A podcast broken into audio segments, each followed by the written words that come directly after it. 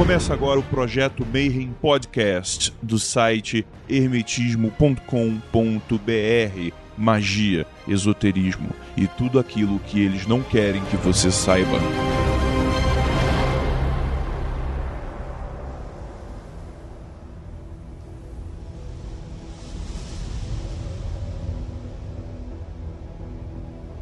Bom dia pra quem é de bom dia, boa noite pra quem é de boa noite. E nesse episódio vai ter porrada. Esse é o Projeto Mayhem e a gente tá aqui hoje pra falar de treinamento físico e magia. E eu tô aqui na mesa com, cara, acho que todo mundo aqui já fez artes marciais alguma vez na vida, né, cara? Eu tô aqui com o Marcelo Deodébio, Tudo bem, Grola? Com o Cos. E aí, Grola? O Marcelo já treinou o quê, Marcelo? Eu treinei 14 anos de Kung Fu. E o Cos? Eu treinei Hapkido, Taekwondo, Jiu-Jitsu, Karatê, Judô, Kundo, defesa pessoal, arnis, luta com faca. Então eu tenho uma, uma diversãozinha aí bem, bem ampla na, na área. É, Eu fui faixa marrom de karatê, mas isso foi no século passado, então não dá pra contar muito. A pegada do, do do Kung Fu, fez muita diferença pra mim, mas era um período bizarro da minha vida, onde eu tava casado com uma mulher que era dona de uma academia. Então eu treinava das 6 horas da tarde até as 11 da noite, de segunda até sábado.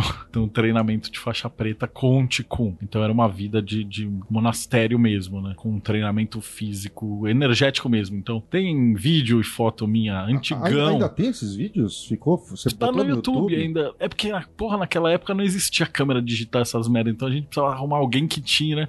Mas eu tenho uns vídeos de a gente entortando lança, empurrando o carro com a garganta, é, isso fazendo a- flexão é. em cima de faca. Isso eu essas- cheguei a ver isso online. Você chegou a publicar uma vez, não lembro nem se tinha YouTube nessa época. Onde você botou isso aí? Não, primórdios do YouTube tem meus vídeos. Né, que a gente ficava fazendo aquelas maluquices, tipo, faz flexão em cima das facas, põe a- as barras de aço na garganta, entorta. Então, esse é aquela pegada de Ticum que funciona, funciona. Mas o que ela te cobra pra isso é inumano. Então você gastava mais ou menos uma hora por dia só fazendo os asanas e as, as respirações, etc, etc. Então, e quando você para, você perde esse fluxo de energia. Mas eu posso garantir assim, funciona e o preço é muito caro em, em treinamento, né? Mas vamos entrar Vamos nesses lá? detalhes ao longo aqui do, do E aí, podcast. Cos? Se o cara treinar muito e fizer muita magia, ele vira o John Wick? Olha, eu não sei se ele vira o John Wick. E eu não sei nem se o John Wick seria o grande exemplo de, de arte marcial que eu, que eu imaginaria. Pra mim, o filme mais lindo em termos de coisas sobre-humanas é, nisso é Equilibrium. Não sei se alguém aqui já acompanhou. Equilibrium é um filme que cometeu o erro de sair seis meses, um ano depois de Matrix, né? Depois de Matrix. Ninguém deu tanta atenção pra Equilibrium porque Matrix tinha ido muito acima. E qual é a história? É no futuro, né? É um futuro distópico em que depois da Terceira Guerra Mundial, a parte da humanidade que sobrou pensou, pensou, pensou e chegou a uma conclusão. Olha, o grande problema da humanidade são as emoções. Então a gente vai criar uma sociedade sem emoções. Então eles criaram drogas que suprimiam as emoções e eles criaram uma casta de policiais e de soldados que caçava as pessoas que se negavam a tomar essas drogas, que era os clérigos e que quando eles alcançavam o grau superior da, da ordem, né, do topo da carreira, eles eram promovidos a tetragramaton clerics, clérigos tetragramaton. E basicamente o treinamento deles era um treinamento de kung fu, só que era um kung fu com pistolas. Então era o gun fu, na verdade, em que eles aprendiam a antecipar onde que os adversários tendiam a estar e eles tendiam a acertar os adversários o, é, o tempo todo, sem errar um tiro que seja. Isso aí é uma das coisas da, da arte marcial, né? A arte marcial, e por isso que o tema do podcast de hoje não é artes marciais e magia, é treinamento físico e magia. A arte marcial é um aspecto de treinamento físico, é o aspecto da guerra. As pessoas tendem a romantizar a, a arte marcial, mas é uma coisa que tem que ser deixado, clara. Arte marcial, arte de Marte, arte da guerra. O objetivo da arte marcial é derrotar o adversário. Todo o resto é meio para um fim. Então, isso tem que ficar muito claro. Como dizia um amigo meu, faixa preta de karatê, né? Eu treino karatê para bater. Se fosse para escapar de lutas e de combates, eu treinava atletismo. E bastante importante ver que a semelhança entre arte marcial e o treinamento mágico é muito grande. Então você vai ter isso nos básicos de arte marcial e nos básicos de magia, né? Que é muito comum. Eu não sei se a gente já começa a falar disso, na verdade, dos treinamentos de visualização, respiração, vela. Olha, que equivalem às abdominais, flexões do, das artes marciais. Eu fui há, algum tempo atrás numa academia de Choi Foot, né, de Kung Fu. Quer dizer, o nome da arte marcial é Choi Foot porque, segundo a pessoa, e teoricamente isso tem alguma razão, Kung Fu é a filosofia de treinamento, em que você procura melhorar e aperfeiçoar os movimentos o máximo possível, etc e tal. Isso com toda certeza tem a ver com, com a magia, né? De treinar o básico, de treinar o simples repetitivamente até ele se tornar uma segunda natureza sua. É, o meu professor de defesa pessoal, ele comentava que você precisa de aproximadamente 3 mil repetições para conseguir tornar um, um movimento é, instintivo para você, tornar ele natural para você. E um fundador de uma ordem que eu frequento, que eu frequentei, mas que eu ainda tenho um carinho muito grande, ele falava que os treinamentos de clarividência, com aproximadamente duas a três mil repetições, você deixava ele bom, você ficava bom. Então é uma semelhança muito grande. Agora, sem prejuízo do, do caminho marcial, né, do caminho da, da disciplina, da repetição, do treinamento, eu acho que antes disso a gente tem uma coisa mais simples e mais importante para quem está ouvindo isso. O grande motivo pelo qual a gente está trazendo esse podcast para cá hoje, que é a conexão entre o corpo físico e os corpos sutis. É, com muita frequência a gente tem um preconceito com diversos aspectos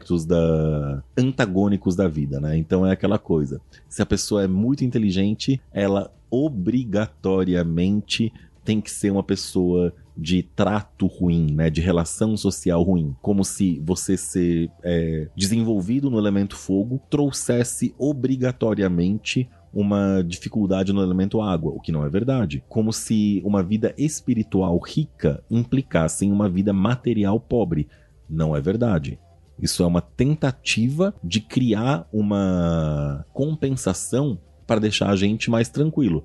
É aquela eu virar e falar: "Ah, o Rodrigo Hilbert, ele deve ser meio burro, porque não dá pro cara ser bonito e rico e tá namorando, sei lá quem que ele tava namorando, que era casado ou o que, e cozinha e tem um puta de um programa. E não, é, ele tem tudo isso, sim. E provavelmente ele é inteligente também. Isso não é um problema. Eu não tenho que achar que a vida é um RPG, né? Um jogo de GURPS, em que você tem 100 pontos. E se você colocar 50 pontos em atributos físicos, você não vai ter atributos mentais e atributos sociais, o que quer que seja. A vida não é RPG. Então, muita gente tem essa coisa de preterir a vida física o treinamento físico, a saúde, a atividade física em uma perspectiva de não, eu não faço academia, eu não pratico esporte, eu não faço dieta, eu não me cuido, porque eu estudo, sou inteligente e pratico magia. Burrice da grossa. Por quê? Porque quando você pratica atividade física, você está tendo uma série de vantagens. Que vantagens são essas? A gente vai começar a falar delas agora. Antes de mais nada, frase do meu professor de Hapkido, o Luiz Miele, mestre Luiz Miele. Quem tiver a chance de procurar o trabalho dele na internet, sinta-se à vontade.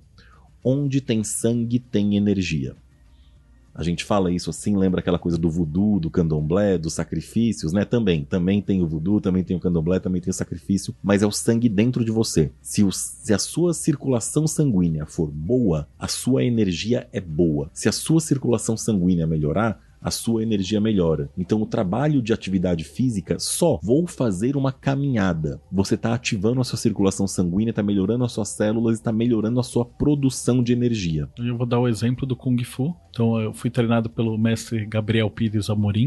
Então, hoje ele está na TSKF. Ele já formou assim inúmeros faixas pretas e tem o treinamento lá dentro da TSKF do Ticum do Fogo que ele só era feito a partir da faixa marrom para preta. Por quê? Porque para você começar esse treinamento você tinha que ficar pelo menos uns 3 minutos na posição do cavalo. Então, para se o ouvinte treina Kung Fu, sabe que é uma das piores posições para perna, tudo queima, tudo dói terrível, mas você precisava ter um corpo físico, um determinado nível de treinamento para começar a suportar isso antes de fazer as respirações, né, os asanas. E você tinha que ter isso exatamente o que o Cos falou, o sangue circulando e o coração batendo forte para permitir essa circulação do ki. Então a frase que ele me, que me marcou que é muito semelhante à do, do mestre do que é assim, não existem atalhos para nada que valha a pena. Então não adianta, não tem cortar caminho em magia, não tem facilidade, não existe atalho. Se você quer ficar bom, você vai ter que treinar. Você tem que treinar o RMP. Antes do RMP, você vai ter que treinar vela,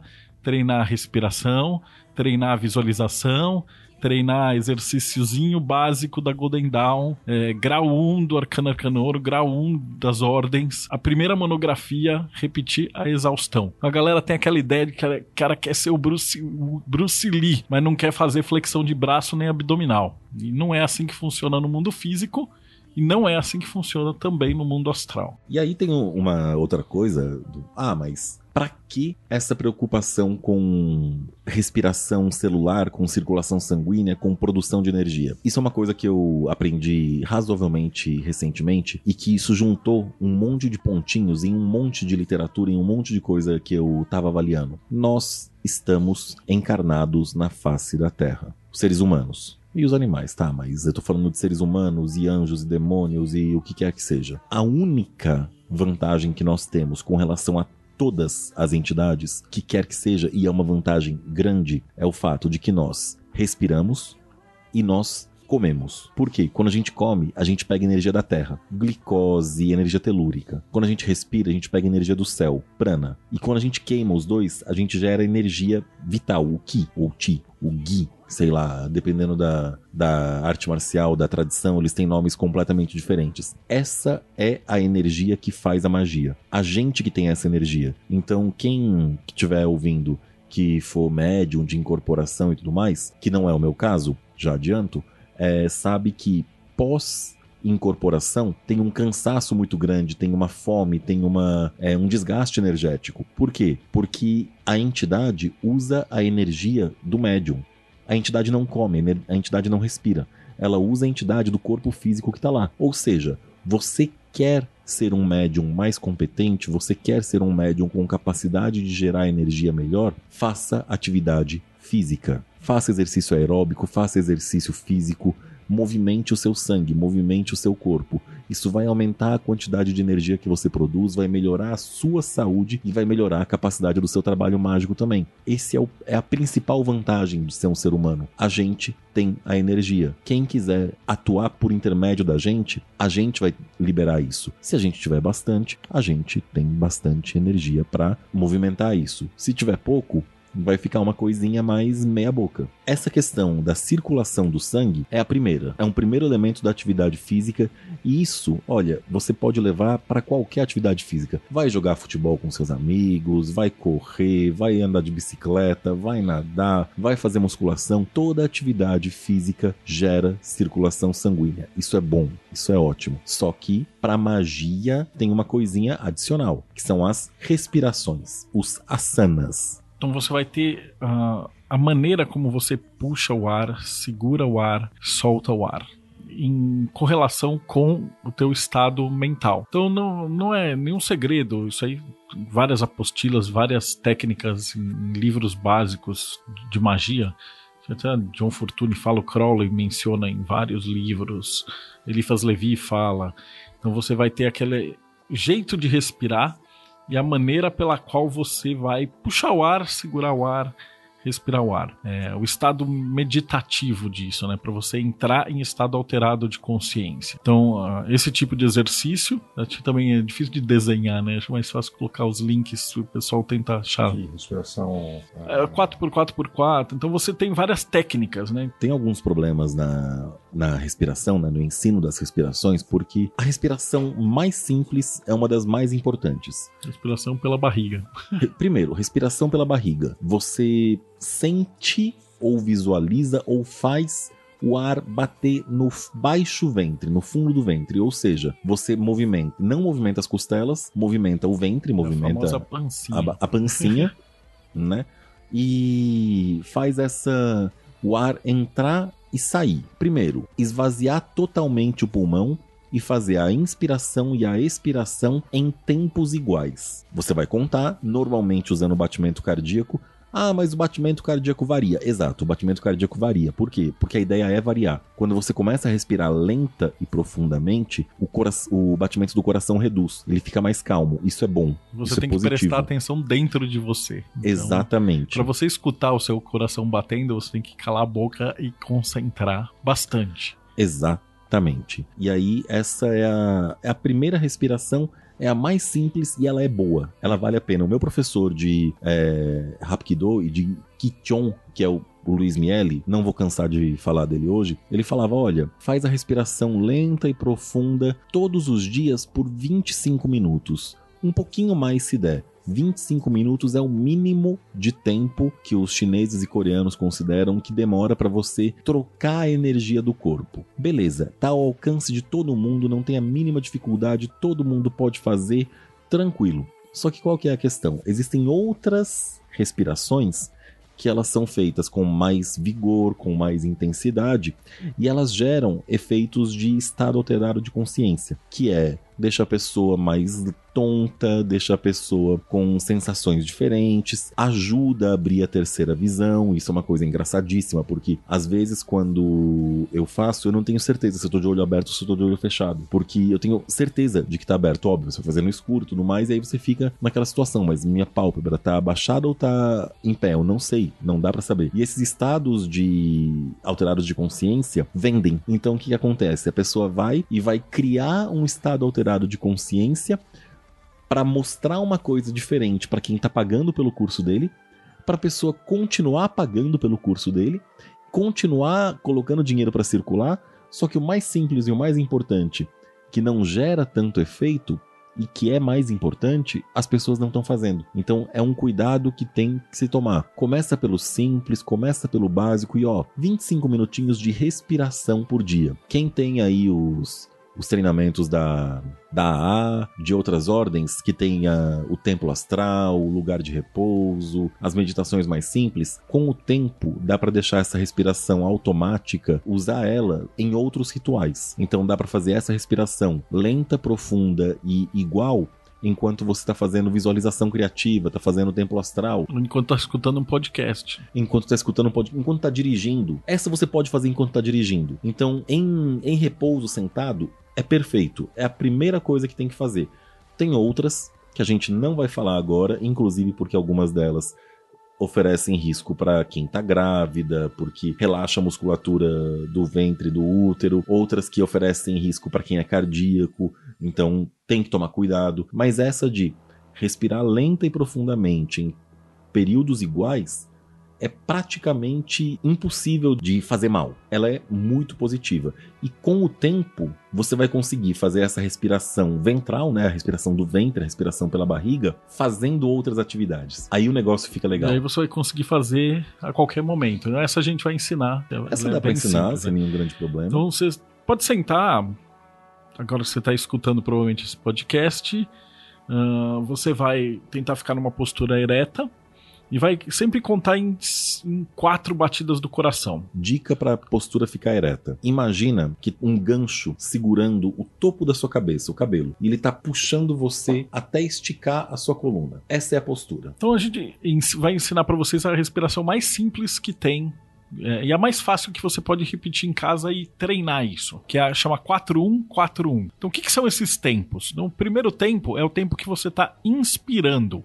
Então, se eu estou falando 4141, você vai inspirar quatro tempos, segurar um tempo, expirar quatro tempos e depois soltar e ficar com o pulmão vazio por um tempo. Então, quando a gente fala em 4141, significa que eu estou respirando. Então, puxando o ar, um, dois, três, quatro, até encher o pulmão. Encheu o pulmão, segura uma batida do coração. Tum. Aí solta devagar. Esse que é o controle. Você vai soltar lá. Um, dois, três, quatro. E aí, com o pulmão vazio, segura um. depois puxa. Com o tempo você vai aumentando esse ritmo. Então você vai para 4 2 4 2, depois 4 3 4 3 e finalmente 4 4 4 4, que é onde você deveria estar numa respiração calma, né, precisamente é, relaxada. E dentro dessa desse exercício primário, que é o da respiração e da expiração igual, você também pode ir aumentando o tempo de inspiração e o de expiração. A gente fala em 4, usando a batida do coração, que é o tradicional da Golden Dawn e da Aurum Solis. Mas, por exemplo, você pode subir para 6-1-6-1 até um dos que eu conheço, 10-1-10-1. Então, inspira em 10, retém 1, né? Ou nem retém 1, é o momento em que bate a inspiração, o topo da inspiração, já começa a voltar o oposto. Qual que é uma das sacadas disso aí, gente?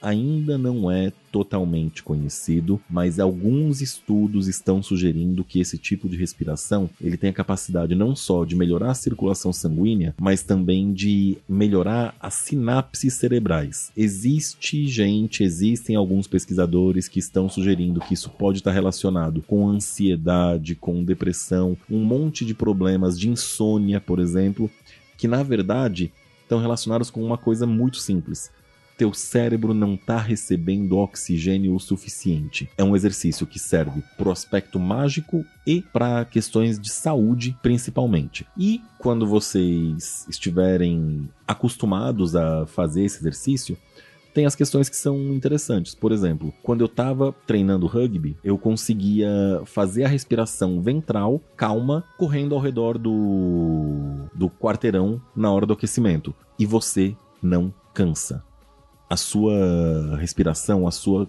o seu fluxo sanguíneo melhora. Então, 5 voltas, 6 voltas, 7 voltas, 12 voltas sem cansar. É uma coisa que vai dar um ganho de qualidade gigante. Dá para levar depois para exercícios físicos de impacto, como artes marciais, como treinamento com espada, um monte de coisa. Mas só o fato de você sentado fazer esse treinamento vai dar um ganho de qualidade de vida e de magia gigante na sua vida. Você pode fazer esse treinamento caminhando também. Você não vai conseguir escutar sua, seu batimento cardíaco no meio da rua, mas você pode contar quatro passos, um passo, quatro passos, um passo e assim por diante. Então ele é um, ele é um exercício extremamente adaptável e muito fácil para você fazer de repente dentro do ônibus. Você não tem o que fazer, tá escutando um podcast, tá no seu carro e tal. Você só precisa disciplinar. E aí também é outro ponto que a gente quer debater nesse podcast, que é a questão da disciplina versus a magia. Versus não, né? É, Porque versus a, não, é um... a disciplina E é, magia. é é um requisito muito forte da, da magia. Todos os dias tem. Todo dia tem 24 horas. Ninguém escapa disso. O meu dia tem 24 horas, o dia do Deldeb tem 24 horas, o dia do Grola tem 24 horas, o dia do Andrei tem 24 horas. Você não vai conseguir ter 100 horas de treinamento em nada em um dia provavelmente você não vai conseguir ter 100 horas de treinamento em nada em uma semana. Agora, se você treinar uma hora por dia, meia hora por dia, no final de 100 dias ou de 200 dias, você vai ter lá suas 100 horas de treino. Então, a questão não é quem se esforça mais, quem sustenta o esforço por mais tempo. E essa é uma das melhores definições de disciplina que eu já consegui receber, que eu já consegui ver até hoje.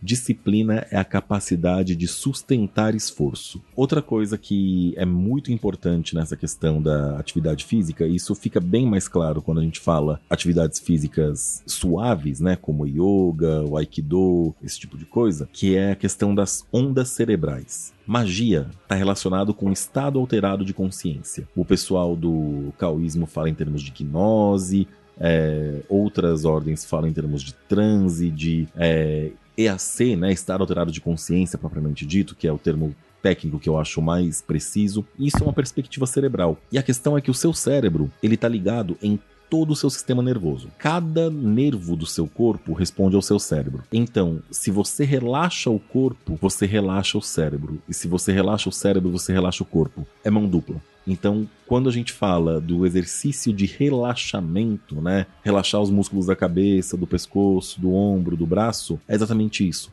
Você relaxa o corpo para relaxar o cérebro. E relaxando o cérebro, você muda a frequência cerebral, você muda as ondas cerebrais. Isso acelera ou permite que você entre em estado alterado de consciência. Então, num primeiro momento, a... o estado meditativo ele é estático. Você vai ficar parado e você vai levar aquilo, o seu estado de consciência, àquele estado alterado parado. Com o tempo, você vai poder, você vai conseguir fazer aquilo em movimento. E isso é uma parte muito legal, especialmente da parte de artes marciais. O pessoal tem muito aquela coisa, né, de do guerreiro, do lutador que não perde a calma. E é exatamente isso. O treinamento marcial, o treinamento de artes marciais, ele é um treinamento de transformar o extraordinário em ordinário. Então, uma briga é uma coisa extraordinária. Todo mundo vai ter o impulso de fuga ou luta, de lutar ou fugir, de fight flight. Or flight. É, é normal. Não tem nenhum problema nisso. Agora, diante de um enfrentamento, diante de uma luta, você ser capaz de manter o controle de não perder o controle, de não dar chilique, de não sair gritando, de não perder a calma, é uma coisa importantíssima para magia também.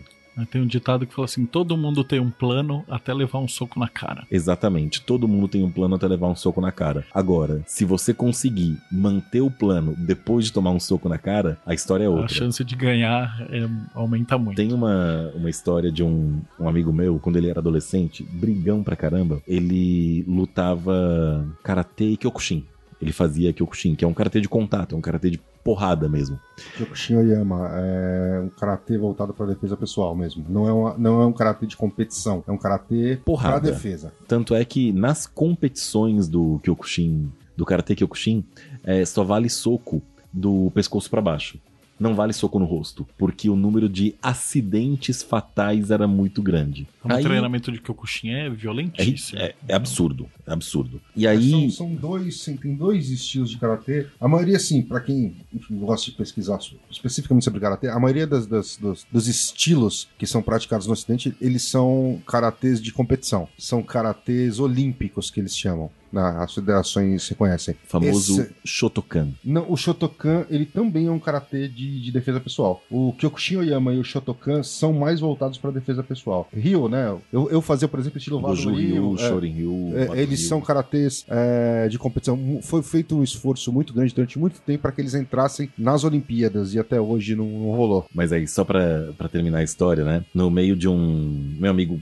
brigão, né? No meio de uma festa, um conhecido dele chegou, oh, aquele cara ali mexeu com a tua mina. Meu amigo olhou, ah, é filho da mãe, vou cobrir ele de porrada. Colocou um soco inglês na mão, deu dois tapinhas no ombro do cara, o cara virou para trás, enfiou um soco no meio da vertical, no meio da cara desse outro cara. E assim, pegou um pouco do lado do nariz, da parte do nariz até o queixo, e rasgou de cima a baixo e quebrou o osso. E assim, no que bateu, meu amigo falou que ele sentiu o osso dele quebrando com o soco inglês. O cara deu três passos para trás, enfiou a mão na cara, tirou a mão da boca, viu cheio de sangue. Ele olhou para o sangue, levantou a guarda de Muay Thai. Aí o meu amigo falou que ele viu o cara com a cara aberta no meio, sangrando, só olhando para a mão e levantando a guarda. A única coisa que ele pensou foi: tá certo, é assim que eu morro. Porque se o cara tomou uma porrada daquelas e não perdeu a calma, não perdeu o controle. Tudo que ele pensou foi levantar a guarda para partir pro combate. É um cara muito treinado, muito treinado. E esse é essa é parte do treino. Uma das coisas que eu ouvi já de diversas pessoas é que assim, o treinamento mágico ajuda muito, mas na hora do vamos ver, quando a gente perde o controle, quando a gente fica nervoso, a gente não consegue pensar em nada. Se na hora do nervoso e na hora do vamos ver você não consegue lembrar de nada que você treinou de magia, é porque você não treinou magia o suficiente. Então vamos trazer essa história do cos para a parte mágica. Uh, quando você treina o RMP, que é o mais básico de todas as defesas, é o equivalente a levantar a guarda do Muay Thai. Você vai fazer as respirações, fazer os pentagramas, fazer os nomes lá, Yod He, babá, Tá, Malkut, vai demorar. Quando você realmente fizer e treinar duas, três vezes por dia, por semanas e tal, ele vai ficar natural. Então é o equivalente de você estar tá no meio da rua ter algum problema e aí de, e conseguir subir essa guarda e manter a respiração e manter a calma. Que é uma das coisas que a gente sempre brinca e fala assim: quando você tá com um ataque astral, com uma magia negra, com alguma coisa violenta, você não vai ser atropelado por um ônibus. Primeiro, você vai acordar e dar com o dedão na quina da cama. Porque quando você acorda e dá com o dedão na quina da cama, você já fica puto. E a sua aura e a sua mentalidade já cai, né? Já baixa o seu nível.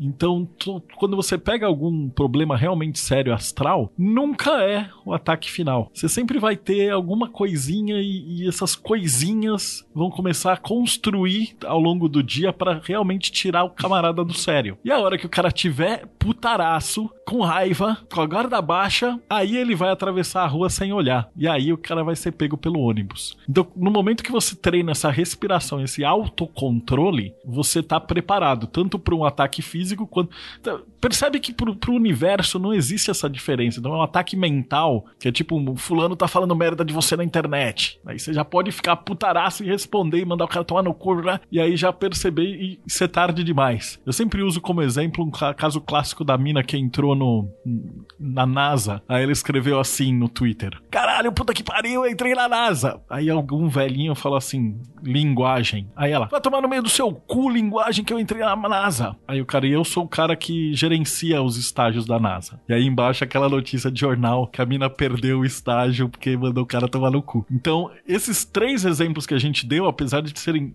em reinos completamente diferentes, eles atuam no mesmo campo. E ainda coloca o emocional. Né? O caso de alguém tá lá e grita com você com a tua mina e você perde a cabeça e já responde gritando. Então, o mago mesmo, ele tem que se ter esse autocontrole no mundo físico, no mundo mental, no mundo emocional e no mundo espiritual. Então existem várias técnicas em cada um desses, desses reinos para o cara ter o autodomínio. E tem um, um exemplo bem, bem interessante que aconteceu recentemente com uma membro, uma membra, eu não sei exatamente qual que é o termo correto, masculino e feminino, tô ficando mais burro com a idade, uma, uma participante do Mayhem, do grupo de treinamento de RMP, que a gente montou montou um grupo de treinamento é, diário para fazer, para acompanhar, para trocar experiências. Três semanas depois, quatro semanas depois, ela mencionou que ela teve um sonho, que nesse sonho ela foi convidada a fazer um determinado ritual. Ela não sabia exatamente o que ela teria que fazer ou não, mas ela começou a fazer no sonho o ritual menor do pentagrama que a gente desenvolveu pro Mayhem, né? E aí o que, que ela falou? Ah, mas o que, que vocês acham que significa? Eu falei, olha, pode ter inúmeros significados, inúmeras questões que eu não tenho condições de falar, mas eu te digo com toda certeza uma coisa: este ritual ficou no seu inconsciente. Ele é parte da sua natureza agora. Se você conseguiu, no sonho, reproduzi-lo, significa que você não precisa mais da perspectiva cerebral para acessar esse tipo de ritual. Então, se ela estiver desdobrando, se ela estiver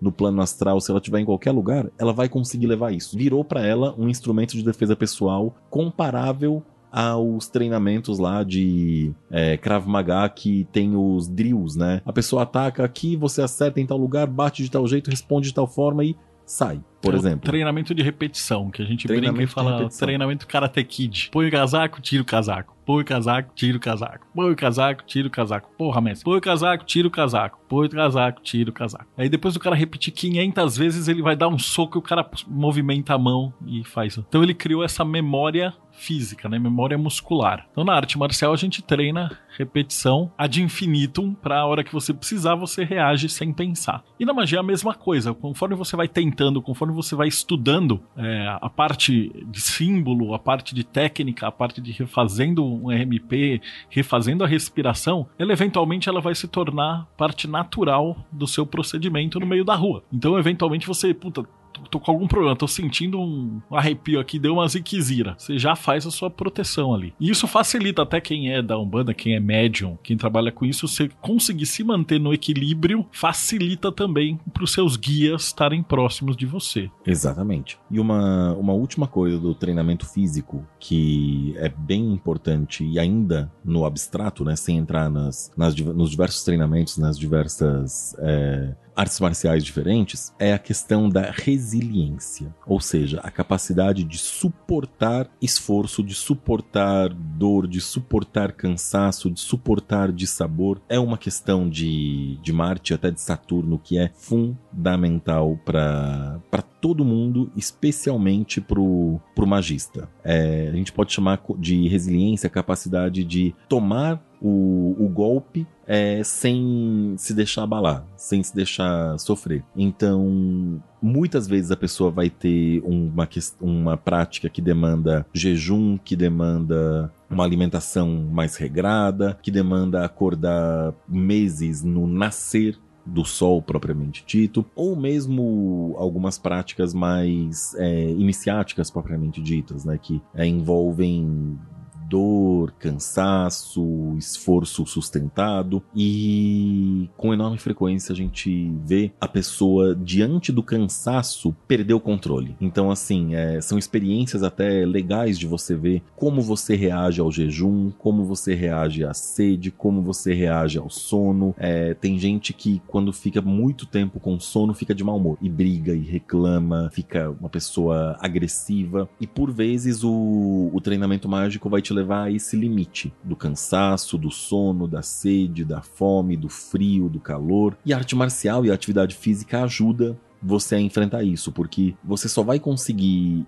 um resultado diferente se você for um pouquinho além do que você está acostumado. Então, se você está acostumado a correr 2 km, depois de dois meses, isso é irrelevante. Você vai ter que correr 2,5 km, 3. Ou correr mais rápido, ou correr com peso. Se você está acostumado a pegar uma determinada carga, depois de um mês, não faz mais diferença nenhuma. Você vai ter que aumentar a carga, aumentar a repetição, aumentar, mudar o exercício, mudar alguma coisa. Para quê? Para continuar colocando carga, colocando esforço, rompendo seus próprios limites. E isso vale em todos os sentidos. Se eu não me engano, o Kenneth Grant que fala em um determinado momento uma coisa dessa, né? Que é, se você tá fazendo 30 minutos de asana, de respiração é, por dia e não tá obtendo nenhum resultado, faça 60 minutos, uma hora e meia.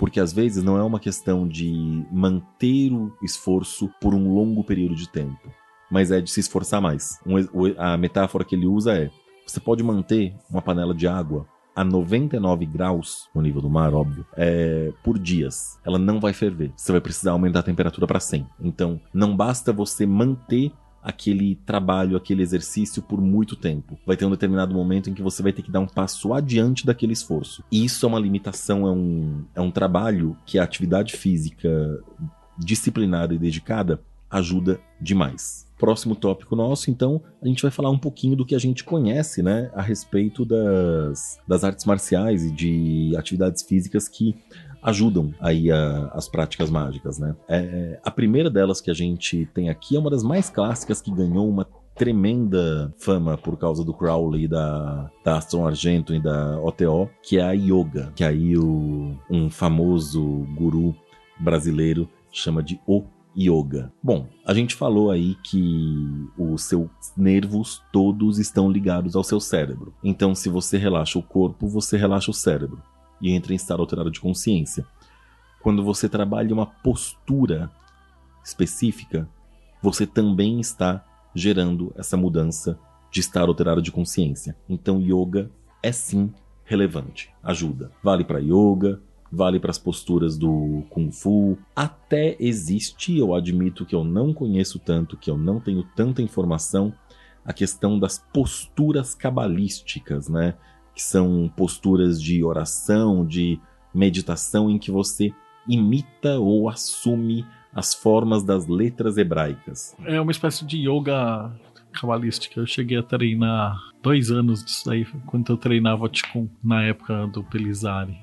Mas elas são muito clássicas, assim, principalmente é, é Cabala Sefardita treina isso. Então você assume com o seu corpo as formas. É claro, você tem isso nos nórdicos também. Tem uhum. os. Aí, agora faltou o curso agora para dar aquela o nome que é para isso não é Brand Runan, é as runas, mas tem o yoga rúnico, principalmente na, na, nesses treinamentos onde você faz posição da runa com o corpo enquanto você vocaliza a runa. Então existe essa vertente de runas e existe essa vertente da cabala onde você faz a postura do corpo à letra e vibra a letra. Mas vibrar a letra, é, por que, que está vibrando a letra?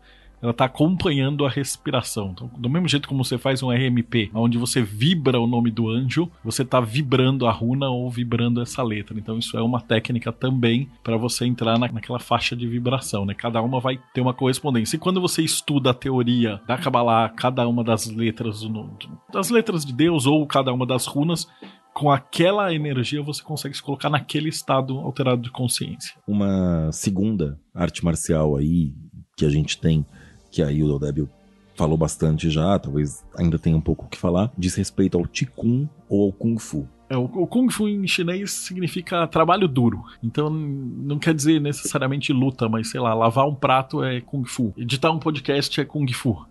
É, montar um livro é Kung Fu. Então significa que você tem que treinar. Então, a prática não é muito diferente do livro. Então, você pode ler 200 livros sobre natação e não tem a mesma resultado de você entrar 20 minutos na piscina. Um amigo meu, ele postou recentemente nas redes sociais um vídeo chamado é, High Skilled Workers, né? Trabalhadores é, altamente é, habilidosos.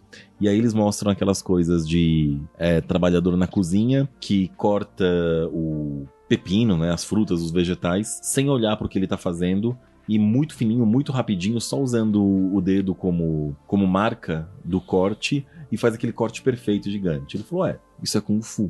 A prática até tornar uma coisa, uma segunda natureza sua. Tem uma, uma lenda que eu vi, li, né, em um livro razoavelmente pesquisado, que é bem interessante, que diz sobre a, o surgimento do o surgimento e o fim dos templos de Shaolin, que o, um determinado monge hindu, provavelmente, né, da Índia, foi para a China, encontrou o, o, imperador e falou: "Olha, eu quero montar um mosteiro, e eu quero montar um mosteiro em tal lugar". E aí apontou a o alto da montanha, né, as quatro cordilheiras lá, falou: quero montar um mosteiro lá. E o imperador falou: tudo bem, você tem as minhas bênçãos, pode ir pra lá. Passou 10 anos, 100 anos, séculos, sem nenhuma interação, né? Obviamente esse monge morreu, o imperador também morreu, e aí em um determinado momento o.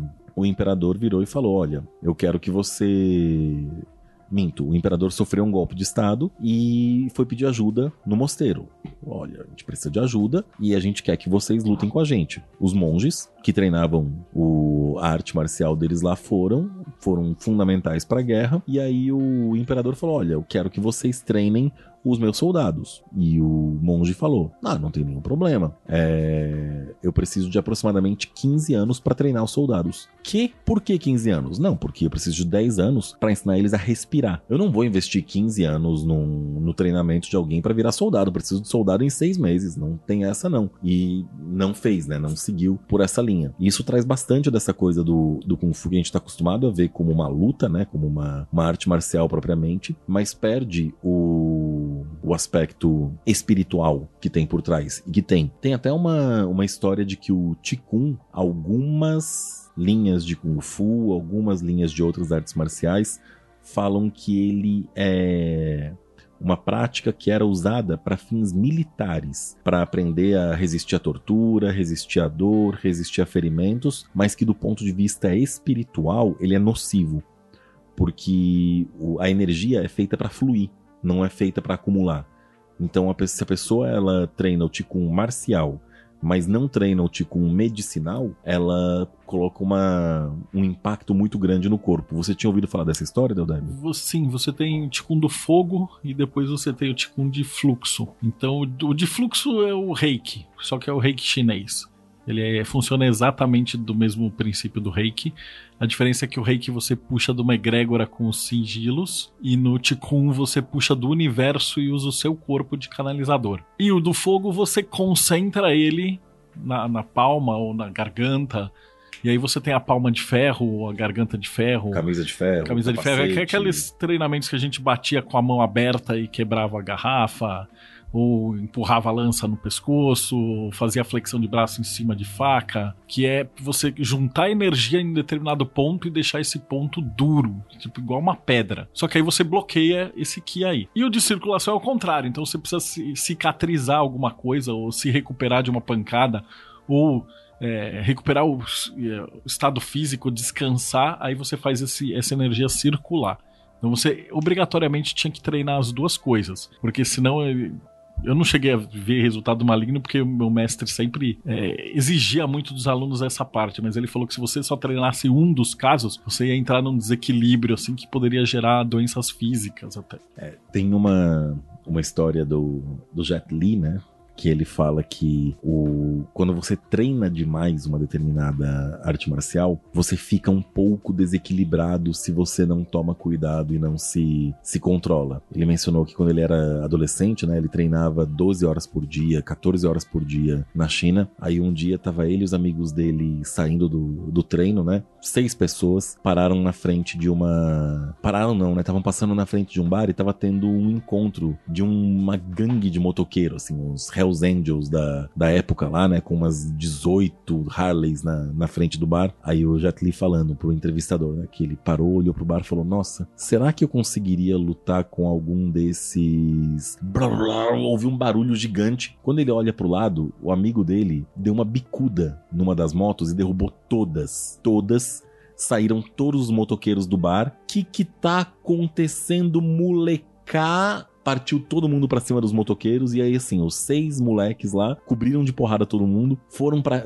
na hora que tava todo mundo caído, eles ficaram com medo da polícia, saíram correndo. E aí o Jet Li olhou na mão dele, a mão dele tava sangrando muito, mas sangrando muito, muito, muito. Ele lavou e ele viu um pedaço do osso da mão dele aparecendo. E aí ele olhou aquele pedaço de osso aparecendo, ele enfaixou assim, ficou com medo da família ver. Perguntaram o que que era, ele falou que ele machucou no treino e tudo mais. E aí começou a inchar. Começou a inchar, começou a inchar, começou a inchar, ele ficou com medo, falou: caramba, será que eu vou ter que ir no hospital? E no determinado dia que tava meio inflamado, né, ele apertou. No que ele apertou, drenou a infecção, a inflamação, e saiu a mancha branca que tava, que ele achou que era um osso dele, mas era um dente de um dos motoqueiros. Então, assim, o, o ticum agressivo, o ticum do fogo, no entender dele, né, no, do treinamento que ele falava, desequilibra a pessoa para a energia marciana, para a energia do fogo, e é até agressiva demais ela fica. O que não é muito de, de se espantar, né? Aí depois do, do Ticum e do, do Kung Fu, tem também um parzinho bem, bem legal, que é quase que a oposição, né? Que é o Aikido e o Tai Chi Chuan. Aikido tem diversas escolas, tá? Se tiver algum ouvinte aí que pratica, eu tenho certeza que ele vai é, sentir muita vontade de me corrigir. Tem as escolas mais marciais e tem as escolas mais suaves, mais sutis. E o que eu acho legal de destacar do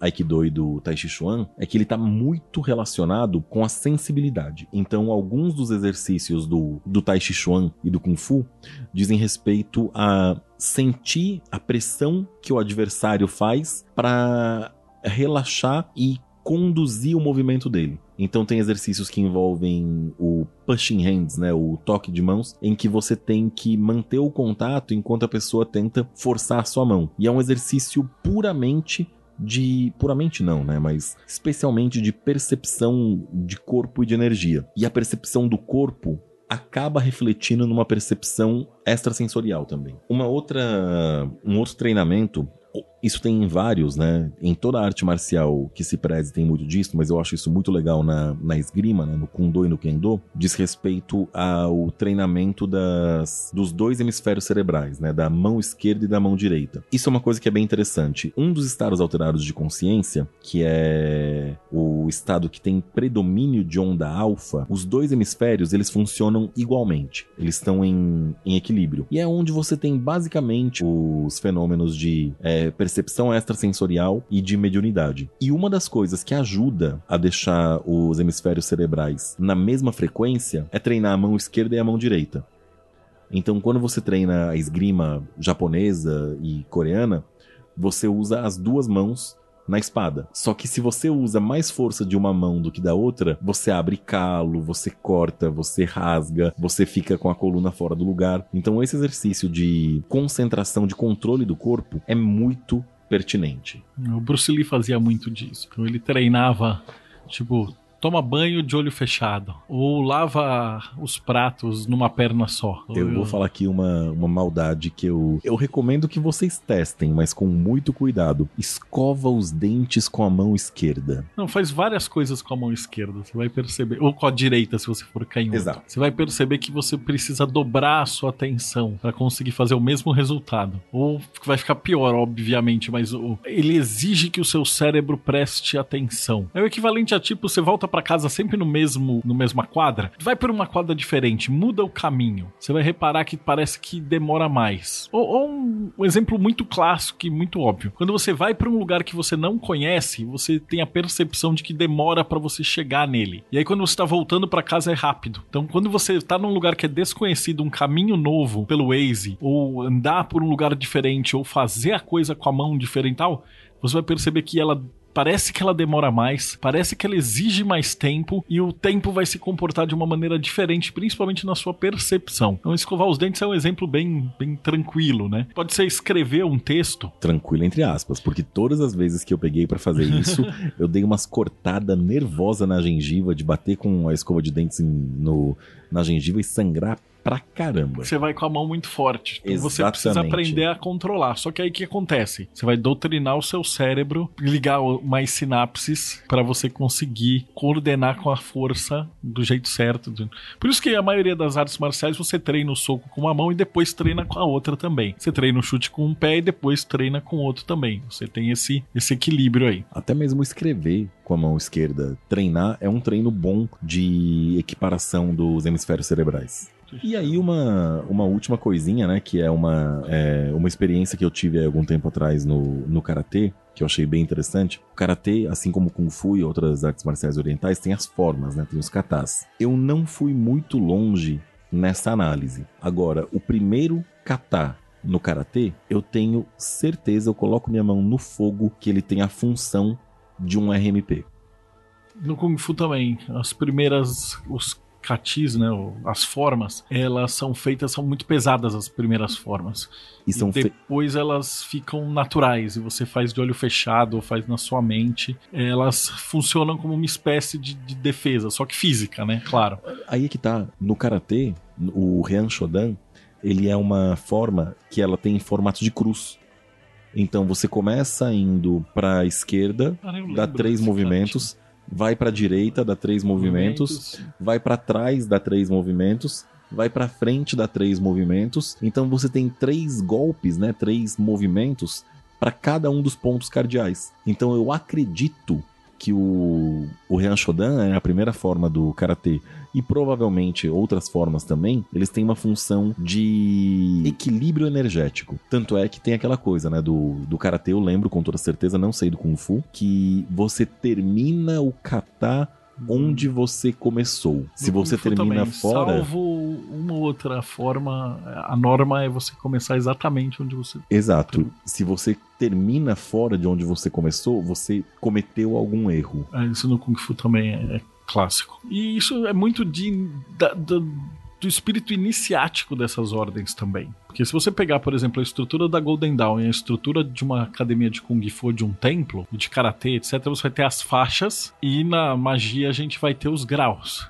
E aí, no primeiro grau, você vai fazer todas as coisas básicas. E no primeiro grau de uma arte marcial, você vai aprender todos os socos e chutes básicos. E aí, conforme você vai treinando e repetindo e assimilando, você vai ganhando novos golpes. Do mesmo jeito, quando você vai passando de grau, você vai aprendendo novas coisas, tipo RMP, depois Estrela Rubi.